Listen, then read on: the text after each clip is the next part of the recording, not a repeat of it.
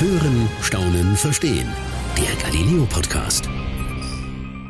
3, 2, 1, Schlaf. Damit hat Showhypnotiseur Christo versucht, mich zu hypnotisieren. Ob es ihm gelungen ist? Mein Name ist Sheila Frugi und ich arbeite als Redakteurin bei Galileo. Für unsere Rubrik 10 Fragen durfte ich den Showhypnotiseur Christo kennenlernen und der Frage nachgehen, ob und wie Hypnose überhaupt funktioniert. Ich glaube, vor keinem Dreh bin ich so unsicher darüber gewesen, was mich erwartet, wie vor diesem. Schon morgens auf dem Weg zu Christo im Auto hatten das Kamerateam und ich wild darüber diskutiert und die Grundstimmung schwankte tatsächlich so ein bisschen zwischen, also, das kann doch nicht funktionieren und was ist, wenn ich jetzt mitten im Interview in Trance versetzt werde? Ich kannte Christo ja schon von unseren Telefongesprächen im Vorfeld und war aber trotzdem sehr gespannt, wie das erste Zusammentreffen ablaufen wird. Hallo alle miteinander, kommt rein. Christo und seine Wohnung waren eigentlich ziemlich normal und überhaupt nicht mystisch oder so, wie man sich es vielleicht kitschig vorstellen würde, sondern eine ganz normale Junggesellenwohnung, würde ich sagen. Nur, dass halt überall Bücher über Hypnose und Manipulation herumstanden. Wenn man sich die Videos von Christo Show anschaut, dann sieht man, dass es ihm innerhalb weniger Minuten gelingt, seine Showteilnehmer in Trance zu versetzen und die dann wirklich so in sich zusammensacken. Das hat mich ehrlich gesagt ein bisschen nervös gemacht, aber auch neugierig ähm, darüber, ob ihm neue Bekanntschaften dann immer mit so einer leichten Grundnervosität begegnen. Ja, teilweise schon. Es liegt aber einfach daran, dass die Menschen halt eine ganz falsche Vorstellung von dem haben, was ich tue. Und deshalb haben Leute halt wirklich teilweise Panik, wenn sie mich sehen. Also es gab zu Schulzeiten Lehrer, die mir nicht mehr die Hand gegeben haben, weil sie Angst hatten vor mir. Rund um das Thema Hypnose herrscht, glaube ich, so eine Mischung aus Misstrauen und Faszination. Und Christo hat das Ganze dann auch nicht besser gemacht, als er uns erzählte, dass bei einer seiner Shows mal die Person, die für das Bühnenlicht zuständig war, einfach umgekippt ist, weil er sich ebenfalls in Trance versetzen hat lassen aus der Ferne. Das Witzige war, mein Kameramann Philipp hat sich daraufhin vorsichtshalber mal Ohrstöpsel in die Ohren gesteckt. Das hat eine ziemlich lustige Situation hervorgerufen, denn einerseits hat er uns dann kaum noch gehört, andererseits hat er ziemlich ähm, laut geredet und ich habe ihn dann direkt auch damit aufgezogen. Aber wenn ich ganz ehrlich bin, war ich auch ein bisschen nervös und habe so ein bisschen geschwankt zwischen, was ist denn, wenn ich jetzt auch gleich umkippe hier im Interview und nochmal, das kann doch eigentlich nicht so gehen, das kann nicht funktionieren.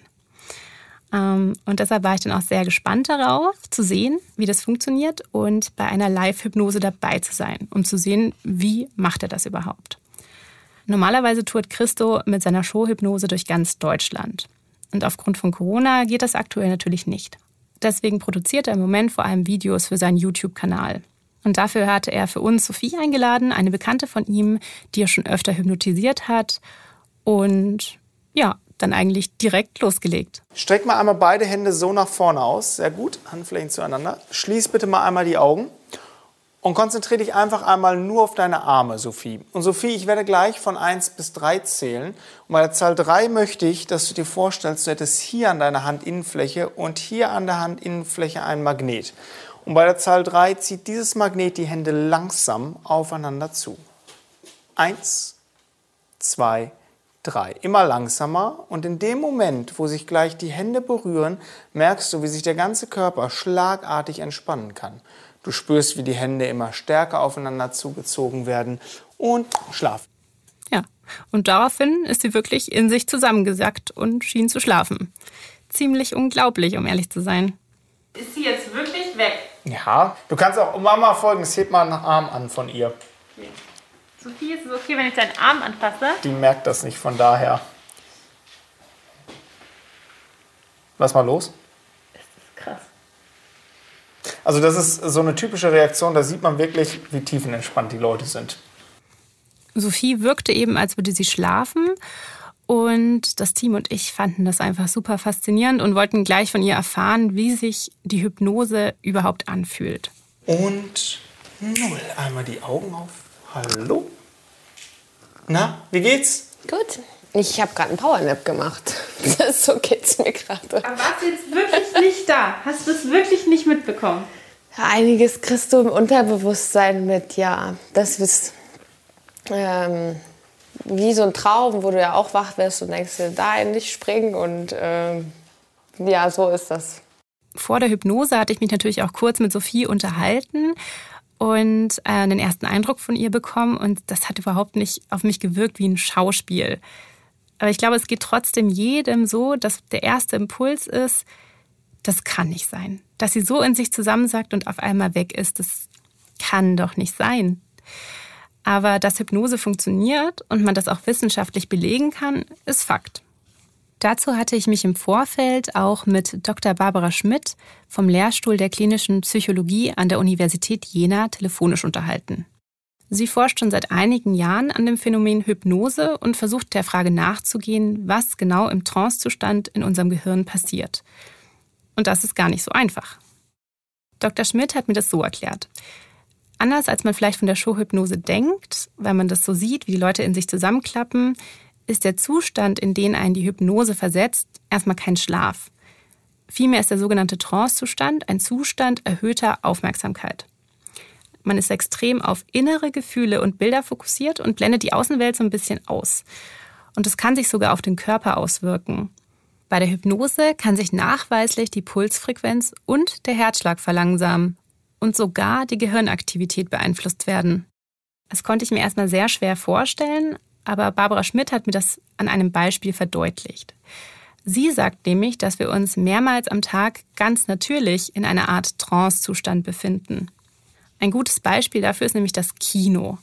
Ich glaube, jeder, der schon mal einen richtig guten Film gesehen hat, kennt es.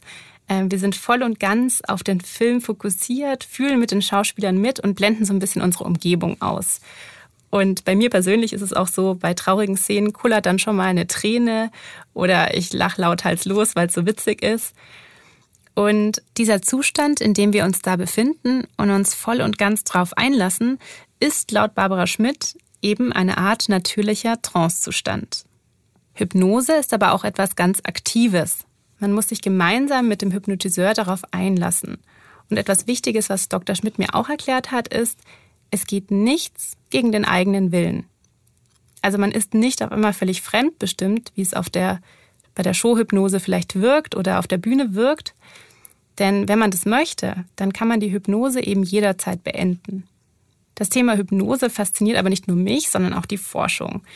Denn tatsächlich wird Hypnose auch im medizinischen Bereich eingesetzt, wie zum Beispiel bei der Schmerztherapie oder bei der Traumabewältigung. Dazu hatte ich mich auch mit Christiane Kretschi getroffen. Sie ist seit einigen Jahren Hypnosetherapeutin und arbeitet gemeinsam mit ihren Patienten durch die Hypnose an ihren Problemen. Christiane hat mir dafür einige Beispiele aufgezählt, bei denen ihre Hypnose den Patienten tatsächlich geholfen hat. Und dann habe ich sie auch direkt mal nach, ihrem, nach ihrem schönsten Erfolg gefragt. Es war ein neunjähriges Mädchen mit Magersucht, kurz davor zwangseingewiesen zu werden. Die musste zwangsernährt werden vom Kinderarzt. Und also wirklich schreckliche, dramatische Geschichte, alle ganz verzweifelt. So kommen ja die Menschen meistens hier äh, auch an, weil nichts anderes mehr hilft. Und äh, wir haben, ich glaube, acht Sitzungen gemacht und nach der fünften Sitzung war plötzlich wieder so ein Funken im Auge und das, die Haut war durchblutet. Und ähm, das ist jetzt ungefähr ein Jahr her. Und ich habe von den Eltern jetzt auch Feedback bekommen, dass alles gut ist. Das Kind geht regulär wieder in die Schule. Also nicht nur, dass es im Moment eben eine Verbesserung gibt, sondern dass es eben nachhaltig ist. Das ist schon auch ganz, ganz wichtig. Das Gespräch mit ähm, Dr. Schmidt und Christiane Kretschi hat auf jeden Fall ein bisschen meiner Skepsis genommen, aber trotzdem habe ich mich natürlich gefragt, wie genau funktioniert das denn jetzt eigentlich? Wie versetzen Sie und Christo Ihre Teilnehmer oder die ähm, Patienten in Trance? Und was mich auch interessiert hat, war, braucht man dafür wirklich spezielle Instrumente, wie man das so aus Filmen kennt? Pendel, Drehscheibe und Co. Brauchst du das wirklich oder ist das alles nur Show? Das ist so ein typischer Hollywood-Mythos, weil in den Filmen die ganzen Leute mit Drehscheiben und Pendeln auf der Bühne stehen braucht man alles nicht. Ich weiß, es gibt einige Kollegen, die machen das, weil man damit natürlich den Erwartungsgehalt verbindet. Wenn man irgendwen auf der Straße anspricht, hey, was stellst du dir unter Hypnose vor, kommt immer ja, ein Pendel. Worauf Hypnose aber eigentlich basiert, ist die Stimme des Hypnotiseurs. Aber jetzt nicht, weil der eine ganz bestimmte Stimme hat oder auf eine ganz bestimmte Art und Weise spricht, sondern vielmehr, weil er damit die Person leitet und führt. die sogenannte Suggestion. Christo sagt den Leuten also, was sie machen sollen und die lassen sich dann eben darauf ein. Wie man damit aber auch die äußere Wahrnehmung des Hypnotisanten beeinflussen kann, hat uns Christo dann auch bei der nächsten Hypnotisantin Lisa demonstriert. Mit mir als Versuchsobjekt. Da liest dann einer optischen Halluzination, denn unsere Redakteurin Sheila hat auf einmal ganz große Mickey Maus Ohren. Eins, zwei, drei, Augen auf. Da. Oh. oh nein, es tut mir voll leid. Warum genau? Was ist los? Seine Ohren. Oh, Scheiße. Das darf ich gar nicht sagen. Das ist schön vor. Wusstest du, dass Sheila auch hypnotisieren kann? Nein. Das ist, kein, das ist kein Scherz. Also wenn die dich anguckt, schnippt und schlaft, das schläfst du auch ein. Kein Okay. Scheiß. Sheila, probier mal aus. Guck sie mal an, schnipp und sag Schlaf. Schlaf? Und Tatsache, Lisa ist daraufhin in sich zusammengesackt. Und ich bin ziemlich skeptisch gewesen. Ey, ne, ich sehe das. Äh, Wie geht's euch, Team? So, ne, glaubt ihr das gerade?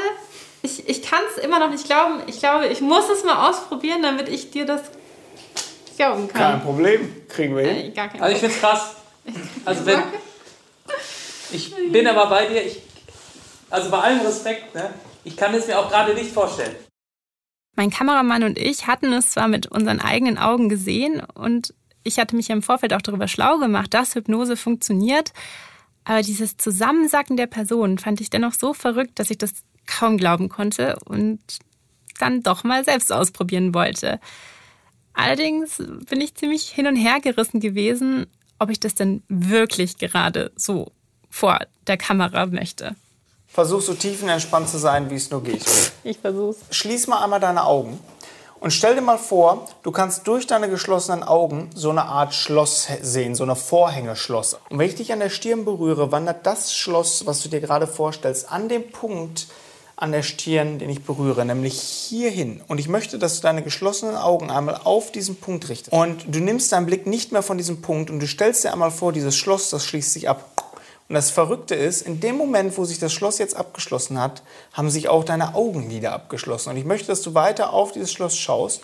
Und bei drei kannst du probieren, die Augen zu öffnen. Aber solange du auf das Schloss schaust, merkst du, dass du die Augen einfach nicht mehr öffnen kannst. Eins, zwei, drei. Schau auf diesen Punkt und versuch, die Augen zu öffnen. Du merkst, das geht nicht. Aha, interessant. So, das zeigt nämlich jetzt schon, dass du nicht meinen Anweisungen gefolgt bist. Jetzt habe ich dich direkt enttarnt. Das, das Spannende an der Geschichte ist nämlich, das ist nämlich ein Trick, um rauszufinden, ob die Leute das machen, was ich ihnen sage. Wenn du nämlich die Augen zumachst und nach oben guckst, kannst du aus rein biologischen Gründen die Augen nicht öffnen. Da hatte Christo mich ertappt. Ich hatte zwar gemerkt, dass ich meine Augen tatsächlich nicht öffnen kann, wenn ich mit geschlossenen Augen nach oben schaue. Das könnt ihr alle mal kurz ausprobieren. Und zwar, wenn man die Augen zumacht und mit geschlossenen Augen nach oben schaut und jetzt versucht, die Augenlider zu öffnen, dann geht das eigentlich nicht. Aber ich habe mir dann eben gedacht, naja, aber wenn ich sie jetzt öffnen möchte, dann mache ich das einfach. Habe ich dann auch getan. Christo hat es dann noch mit einer anderen Methode versucht, mich in Hypnose zu versetzen. Und obwohl ich so langsam gemerkt hatte, dass ich mich immer mehr darauf einlasse, habe ich die ganze Zeit auf diesen Moment gewartet, in dem ich dann gefühlt plötzlich einfach weg bin. Drei, zwei, eins. Und schlaf tief und fest, der Körper entspannt sich immer mehr. Und, ah, Nee, nee, sorry. Schwierig, sich darauf einzulassen hier. Ja, also ja, ich, ich meine, ich habe das Gefühl, ich hätte jetzt gerade schon Bock, dass es funktioniert, Ja. tatsächlich, aber ne, ich denke vielleicht zu viel. Es hat bei mir leider also nicht geklappt. Aber was ich sagen muss oder was ich gemerkt habe, ist, ähm, wie ich während der Hypnose oder während Christo das mit mir versucht hat, schon entspannter wurde und auch einige Dinge so ein bisschen ja, ruhiger. Ähm, und ich fand es ganz ähnlich wie damals beim autogenen Training. Ich weiß nicht, ob ihr das kennt, aber ich kannte das noch aus der Schule, ähm, wo man dann gesagt bekommt, dein Arm wird schwer, du wirst müde, du gehst durch einen Wald. Und so ähnlich hat sich das auch angefühlt. Und ich glaube, wenn ich nicht in dieser Arbeitssituation gewesen wäre, dass ich ja immer noch die Verantwortliche auf diesem Dreh bin und mich um alles kümmern muss, ähm, und wir es noch ein bisschen länger versucht hätten, hätte es klappen können. Denn dass Hypnose existiert, das habe ich im Laufe meiner Recherchereise definitiv gelernt. Es war auf jeden Fall eine sehr spannende Erfahrung und was ich so besonders interessant fand, war, dass ich die verschiedenen Versionen der Hypnose kennenlernen durfte. Zum einen die Showhypnose, die mit großen Effekten arbeitet, die Forschung Und dann aber auch die therapeutische Hypnose, die Menschen ja wirklich bei Schmerzen, bei der Traumabewältigung oder auch bei der Suchtbekämpfung hilft. Das war's für heute beim Galileo Podcast. Mehr von Galileo gibt's in der Galileo App, auf Galileo TV, in unserem YouTube-Kanal und natürlich täglich um 19.05 Uhr auf Pro 7.